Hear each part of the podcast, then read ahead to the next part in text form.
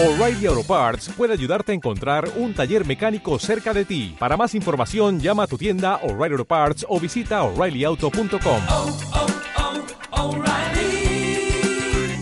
oh, Parts. Hola, bienvenidos a Lecciones UI para Creativos. ¿Eres diseñador con estudio propio y quieres aumentar tus ingresos haciendo más rentable tu trabajo? Este podcast es mi manual de trabajo para conseguirlo y lo comparto aquí, ahora, contigo. Soy María Pascual, diseñadora UI y programadora frontend.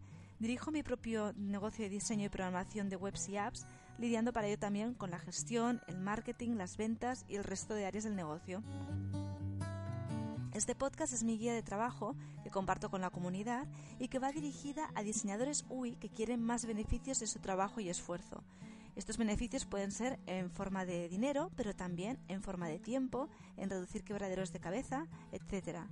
Y para esto hablaré siempre de la forma más amena, próxima y útil para ti, con el objetivo de que te sea más fácil y viable descubrir cómo rentabilizar más tu estudio de diseño, tus proyectos, y por tanto aumentar tus beneficios y reducir tus frustraciones para conseguirlo.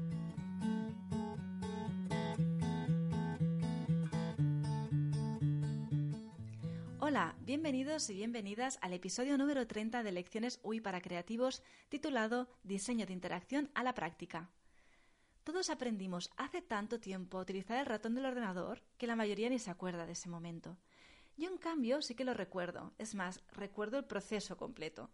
Empezó el día que mi padre me enseñó un Mac en su trabajo. No sé el modelo, pero diría que era un Macintosh 2 o Classic. Aluciné con los cuadrados esos que aparecían en la pantalla y a los que mi padre les llamaba ventanas. Yo no entendía por qué. Y luego también aluciné mucho con el ratón, porque lo veía que lo movía encima de la mesa y que automáticamente se movía en la pantalla. Y lo viví como algo alucinante, como si fuera, vamos, alta tecnología, casi, casi como algo mágico. Cosa que si vierais el ordenador del que os estoy hablando, es que os daría la risa casi. Pero bueno, el caso es que pocos años después llegó un Mac a nuestra casa también y tenía un juego que venía de serie eh, al que yo jugué bastantes horas y gracias a ello interioricé eh, cómo funcionaba pues el sistema en general, los periféricos como el ratón, el teclado. Claro, son cosas que hoy en día parecen súper obvias, pero en aquel momento todo aquello era súper nuevo. Pero claro, hay que entender que este nivel de exigencia de que el usuario se ponga ahí a aprender las cosas ya no lo podemos pedir hoy en día porque nuestros usuarios de hoy en día no van a dedicar todo ese tiempo a aprender los productos digitales que diseñemos. Piensa que la gran mayoría de personas de nuestra sociedad visitan y utilizan las webs a diario, por lo tanto sienten que ya saben y no van a dedicar tiempo como hice yo con el Mac para aprender ellos cómo funciona tu producto digital y entenderlo. Por lo tanto, ahora nos toca a los diseñadores avanzarnos aplicando el diseño de interacción. La semana pasada os lo presenté y esta semana vamos a ver cómo llevarlo a la práctica. ¿Empezamos? En el episodio anterior hablamos sobre qué es el diseño de interacción, su relación con el diseño de interfaz y con la experiencia de usuario y acabamos comentando las cinco áreas que conciernen al diseño de interacción. Como bien recordaréis, si lo habéis podido escuchar, hacia el final del episodio os comenté que el siguiente paso sería ver cómo llevar a la práctica el diseño de interacción. Así que, como lo prometido es deuda, hoy vamos a tratar cómo aplicar el diseño de interacción en nuestros diseños. Como siempre, he organizado el podcast en diferentes secciones para que sea lo más claro posible. Hoy en concreto lo he dividido en dos partes. En la primera parte hablaremos de cinco metodologías diferentes para aplicar el diseño de interacción. Y en la segunda parte hablaré sobre qué entregables deberías obtener después de realizar el diseño de interacción. En el post asociado a este capítulo, el número 30, en mi web maria-pascual.es barra podcast, podréis encontrar también una sección extra en la cual pondré una lista de libros que son muy recomendables para el diseño de interacción. Por cierto, normalmente para crear los contenidos para el podcast, además de las cosas que yo obtengo de mi experiencia y cosas que voy aprendiendo por mí misma y tal, también pues leo libros y artículos por internet. En este caso le encontré un artículo súper interesante que resumía muy bien todo lo que yo quería decir, así que el contenido de hoy está principalmente basado en ese artículo en concreto. Sobre todo es muy interesante por la perspectiva o la mirada tan práctica que tiene. El artículo está en inglés, pero si queréis leerlo, os dejo el enlace en el post de este episodio, eh, como os decía, número 30, en maria-pascual.es barra podcast.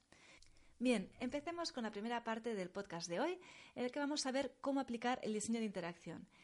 Existen diferentes metodologías para llevar a cabo el diseño de interacción. Sin embargo, aquí os presento una selección de cinco altamente extendidas. La primera de ellas es el diseño orientado a objetos. Esta metodología de diseño se, se, centra en satisfacer las necesidades y deseos del usuario final.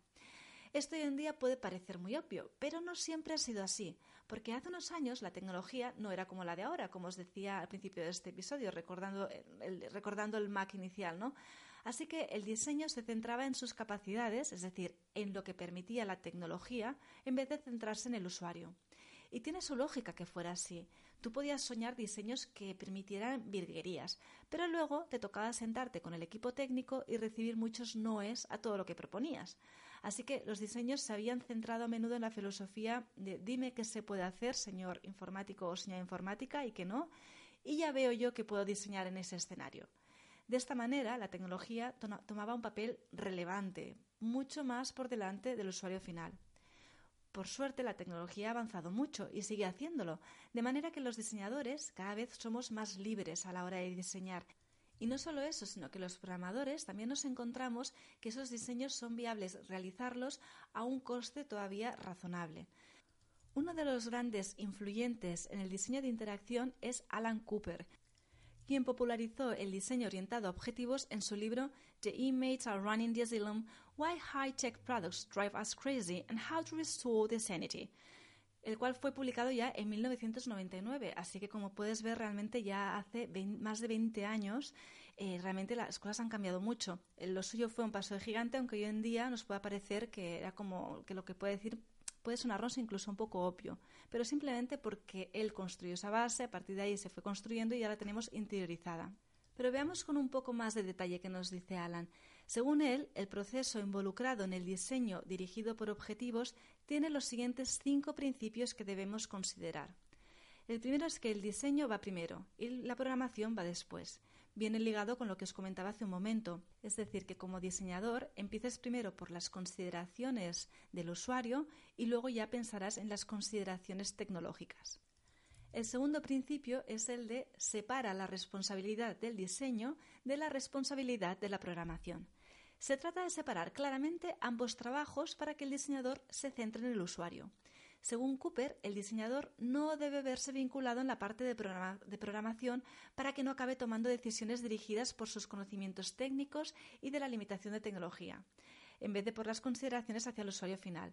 Viene a decirnos que si tú diseñas y programas a la vez, sin querer, tendrás en cuenta las limitaciones tecnológicas y entonces hará que diseñes mm, basándote o limitándote por culpa de esos condicionantes tecnológicos. Yo creo que sobre todo tenía mucho más sentido en el momento que estaba que él escribió esto, porque en ese momento em, la, limitación tecnológica era muy fuerte.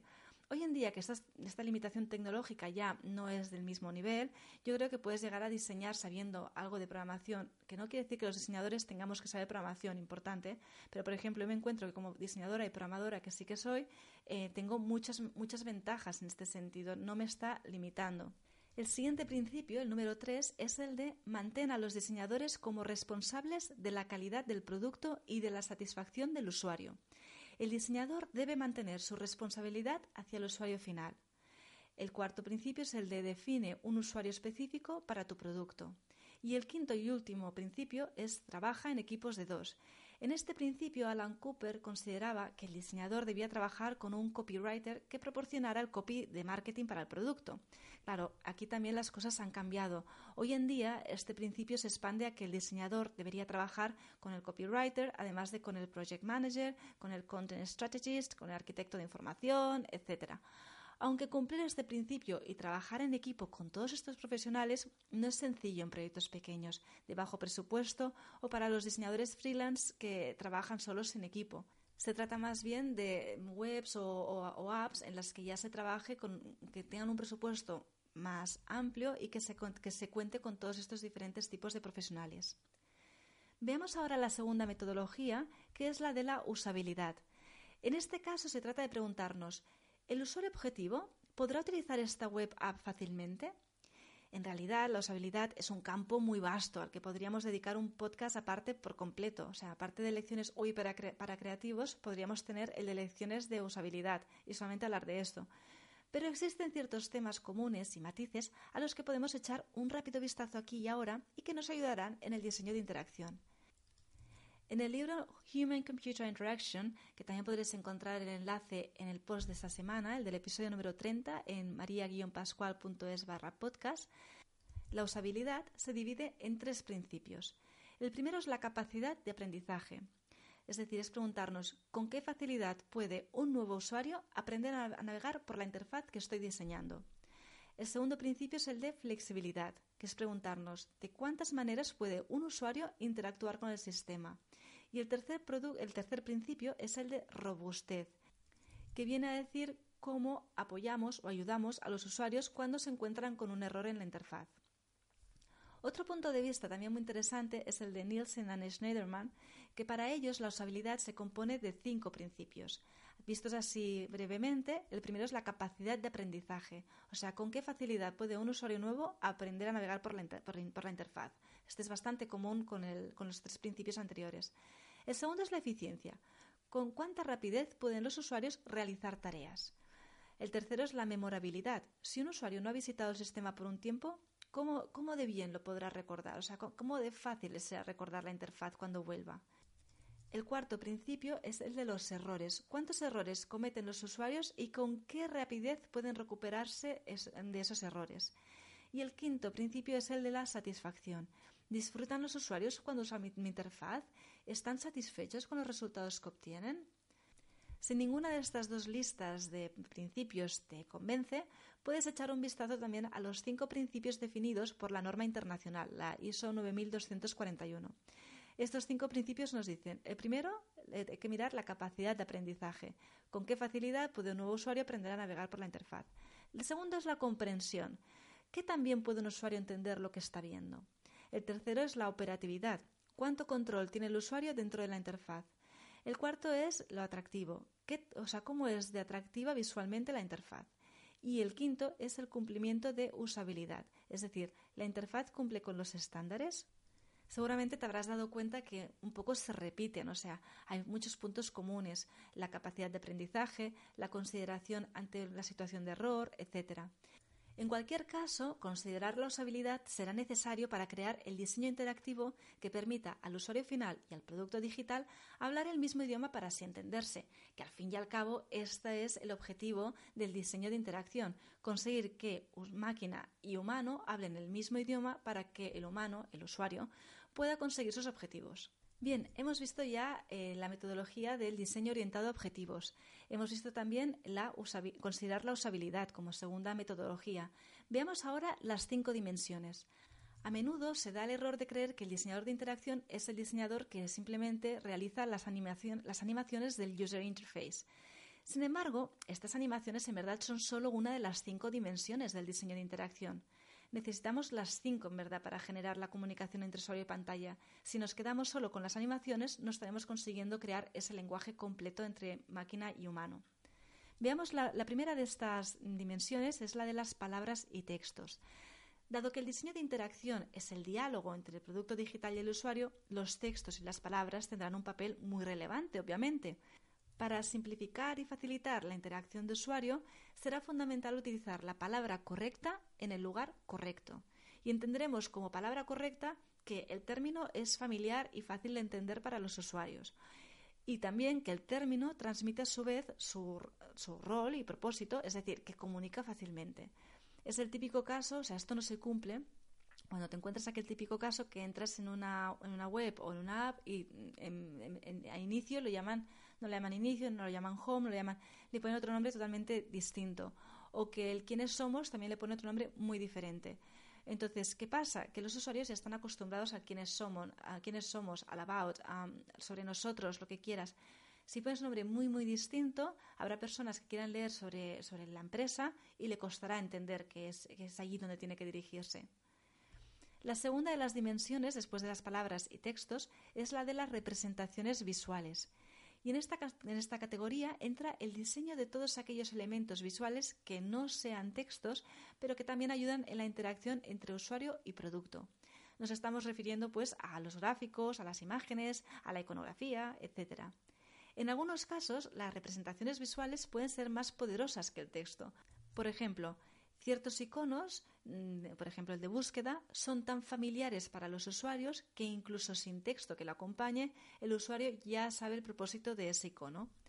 Un punto a recordar aquí es que los elementos visuales pueden mejorar el diseño para hacerlo más atractivo y también pueden ayudar a comprender mejor la información y así mejorar la usabilidad también. Pero atención, debemos usarlos con criterio y moderación para no abrumar al usuario final. Pasemos ahora a la tercera dimensión, la de los objetos físicos. En esta dimensión se encuentra el medio a través del cual el usuario interactúa con el producto, es decir, se trata del objeto físico, el dispositivo móvil con el que interactúa el usuario, el ratón del ordenador, el teclado, etc. Este no es un tema nuevo, en verdad, ya lo hemos hablado en episodios anteriores, el hecho de que es crucial considerar el dispositivo a través del cual se conectará el usuario y diseñar el producto o adaptar el diseño de los elementos para mantener el buen nivel de comunicación con el usuario en ese dispositivo. Por ejemplo, el comportamiento de Hoover no existe en las pantallas táctiles. Para este tipo de pantallas deberemos adaptar el efecto Hoover utilizando otra opción para indicar al usuario que el elemento es clicable, por ejemplo. La cuarta dimensión es la del tiempo. Esta dimensión se refiere al tiempo que pasa el usuario interactuando con las tres primeras dimensiones e incluye las formas en las que el usuario puede medir el progreso, así como el sonido y la animación. Por tanto, esta dimensión nos viene a decir que para conseguir una mejor conversación con el usuario podemos utilizar animaciones, vídeos, sonidos, etc. Todos estos elementos nos pueden ayudar a animar al usuario a interaccionar con el producto digital de una forma emocionante. Ahora bien, como decíamos antes, nunca deberemos utilizarlos sobrecargando y tampoco deberemos hacer esperar demasiado al usuario esperando, pues, por ejemplo, a que se carguen las animaciones, los vídeos, etc. La quinta dimensión, quinta y última, de la metodología de las cinco dimensiones es la del comportamiento. Y esta dimensión del diseño de interacción incluye las emociones y reacciones que tiene el usuario cuando interactúa con el sistema. Pasemos ahora a la siguiente metodología, la número cuatro, que consiste en considerar lo que sabemos a partir de la psicología cognitiva para nuestros diseños. La psicología cognitiva es el estudio de cómo funciona la mente y qué procesos mentales tienen lugar allí. De todos los elementos claves de la psicología cognitiva para el diseño de interacción, algunos son especialmente valorados. Precisamente de muchos de ellos nos habla Norman en su libro The Design of Everyday Things. Veamos tres de ellos. El primero es el de los modelos mentales. Los modelos mentales son un mecanismo del pensamiento que los usuarios utilizan para crear una representación del mundo real. En nuestro caso, sería el mecanismo del pensamiento que los usuarios utilizan no para crear una representación del mundo real en general, sino de un sistema de interacción, como puede ser una web o una app. Es decir, que cuando un usuario percibe, eh, tiene delante el sistema de interacción, en su mente está creando una representación de ese sistema de interacción. Esta representación está basada en creencias de los usuarios y que han adquirido anteriormente ante otros sistemas interactivos. Por lo tanto, las creencias que van adquiriendo ante una web o app se mantienen para las siguientes con las que interaccione, se va acumulando, va aprendiendo esto funciona así y lo aplica en la siguiente, porque cree que seguramente funcionará igual. Por eso, ante una nueva web o una app, el usuario planeará las acciones a hacer basándose en los modelos mentales creados a partir de las experiencias anteriores. ¿Y por qué no es útil esto? Pues eh, no es útil y muy importante aplicarlo porque eh, quiere decir que los usuarios aprenden, las personas em, interaccionan con webs y apps, aprenden cómo funcionan y esperan que haya consistencia entre unas y otras. Es decir, que cuando vuelven a enfrentarse con otra web esperan unos comportamientos parecidos del menú, de los sliders, etcétera. Nosotros, por tanto, como diseñadores, podemos aprender ese modelo que se han creado las personas y utilizarlos para crear sistemas interactivos que realmente son intuitivos para los usuarios, porque se basan ya directamente en cosas que son familiares para ellos. Desde este punto de vista, eh, allá donde existe un patrón estándar de, de UI, de User Interface, lo más recomendable es seguirlo, porque será más intuitivo y más usable para los usuarios. Otro principio de la psicología cognitiva del que también nos habla Norman es las metáforas de interfaz. Se trata de hacer uso de acciones o elementos conocidos por los usuarios para llevarles a nuevas acciones. Por ejemplo, El icono de la papelera se suele parecer a una papelera física en muchos sistemas operativos e interfaces para avisar al usuario sobre la acción esperada. Y ya como tercer y último de los principios de los que nos a destacar de los que habla Norman está el de las affordances. Norman definió la affordance en un sistema de interacción como aquellas características perceptibles del objeto que le confieren un aspecto intuitivo a la hora de saber cómo usarlo. Por tanto, se trata de diseñar para que los elementos diseñados se vean como que están diseñados para hacer algo. Por ejemplo, un botón que se parece a un botón físico con sombra, como si estuviera elevado, pues si está diseñado así, se parece a un objeto físico o a un botón físico que se puede presionar. De esta manera, un usuario que utiliza por primera vez la interfaz que has diseñado y que no está familiarizado aún con el botón, entiende igualmente cómo debe interactuar con él. Y la quinta de las metodologías ah, que quería plantear hoy, para que tú luego ya puedas elegir cuál te interesa más y profundizar en ella o combinarlas, que sería lo más ideal, porque a veces unas te traen unas cosas y otras otras, ¿no? Pero la, siguiente, la, quinta de estas metodologías es la de las guías de interfaz de usuario. No es que propiamente sean una, una metodología, pero sí que son muy recomendables igualmente para el diseño de interacción. No existen unas guías únicas de interfaz de usuario estandarizadas tampoco. Sin embargo, diferentes empresas de tecnología como Apple, Android, Java, Windows han creado sus directrices o guías de estilo considerando buenas prácticas y recomendaciones de diseño. Y todas ellas ayudan tanto a los diseñadores como a los desarrolladores a crear interfaces y programas más intuitivos y usables, y lo hacen a través de consejos y recomendaciones. En este mismo podcast hemos hablado sobre las guías de estilo de Apple y aún con más detalle de las de Material Design. Si quieres escucharlo, puedes ir a los episodios 16, 20 eh, y 21 en maria-pascual.es barra podcast. Ahora que hemos visto estas cinco diferentes metodologías tan extendidas para el diseño de interacción, ahora ya es el momento en el que tú ya pues tienes que mirar cuál te interesa más para tus proyectos, ver si te interesa mejor combinar unas con otras y indagar ya más sobre cada una de ellas. Y dicho esto, entramos ahora ya en la segunda parte del programa de hoy para ver qué archivos o entregables deberías obtener al realizar el diseño de interacción. La primera que veremos es la estrategia de diseño, la cual permite tener a los miembros del equipo de diseño una comprensión común de las interacciones que serán necesarias para facilitar los objetivos del usuario. Tu tarea aquí como diseñador de interacción será la de evaluar los objetivos del usuario y desarrollar esa estrategia de diseño, ya sea solo o con los otros diseñadores del equipo. Atención, descubrir quién es el usuario final y cuáles son sus objetivos no es tarea propiamente del diseñador de interacción. Esta información debe proporcionarla un investigador de usuarios o user researcher. Tu tarea es la de evaluar sus objetivos. a partir de esa información que te da, tú ya lo evalúas para ver cómo desarrollar esa estrategia de diseño. La siguiente parte es la de hacer los wireframes de interacciones clave, es decir, una vez la estrategia de diseño ya está clara, ya puedes empezar a esbozar las interfaces, las pantallas, la página, etcétera, que facilitarán las interacciones establecidas en la estrategia. Para realizar o compartir los wireframes puedes utilizar herramientas como Sketch, InVision o Zeppelin y los entregables de esta, tarea obviamente son los wireframes en sí. Luego también puede ser que eh, haya prototipos. Sin entrar en detalle en esta parte, solo decir que esto dependerá del proyecto. Es decir, que según el proyecto, el diseño de interacción podría necesitar la creación de prototipos. Para crear los prototipos puedes utilizar InVision, Prototype, etc. Aunque también hay quien hace prototipos en HTML, CSS o incluso en papel. Pero aquí ya es que el sistema te funciona mejor al día. Y es muy importante una tarea que muchas veces se pasa por alto y es la de estar al día. Como diseñador de interacción es muy conveniente que explores a menudo la web en busca de nuevas interacciones que aprovechan las nuevas tecnologías que van surgiendo. Para ello, es muy recomendable considerar que la interacción o tecnología correcta será aquella que mejor satisface las necesidades de la persona. Así que cuidado con dejarse cegar por la, más, la tecnología más nueva o la interacción que te parezca más emocionante.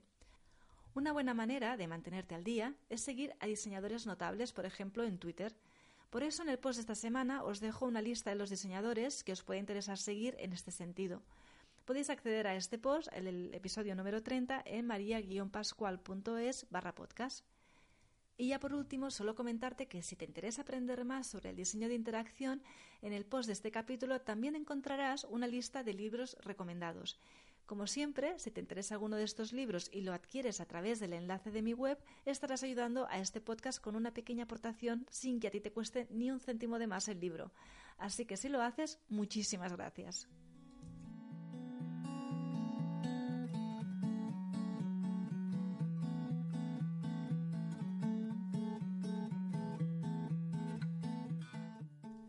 Hoy hemos visto cinco metodologías distintas para aplicar el diseño de interacción y también hemos visto algunas de las tareas que tendrás que realizar como diseñador de interacción y los entregables que esperas obtener.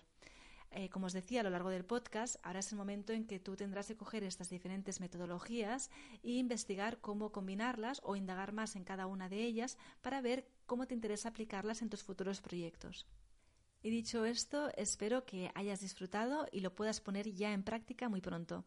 Y solo decirte que muchas gracias por escucharme. Si te ha gustado y te ha parecido interesante este podcast, puedes suscribirte a mi newsletter en maria-pascual.es para no perderte los próximos capítulos y poder acceder al material e información exclusiva para mis suscriptores. A través de mi página de contacto en maria-pascual.es también podrás contactarme si quieres que hablemos de un proyecto web o app que quieres realizar y para el cual te gustaría contar conmigo. Y con esto me despido, te espero en el episodio de la semana que viene con más herramientas, estrategias, metodologías y sistemas para proyectos y negocios User Interface que te ayuden cada vez a empoderarte más y más y llegar más y más lejos.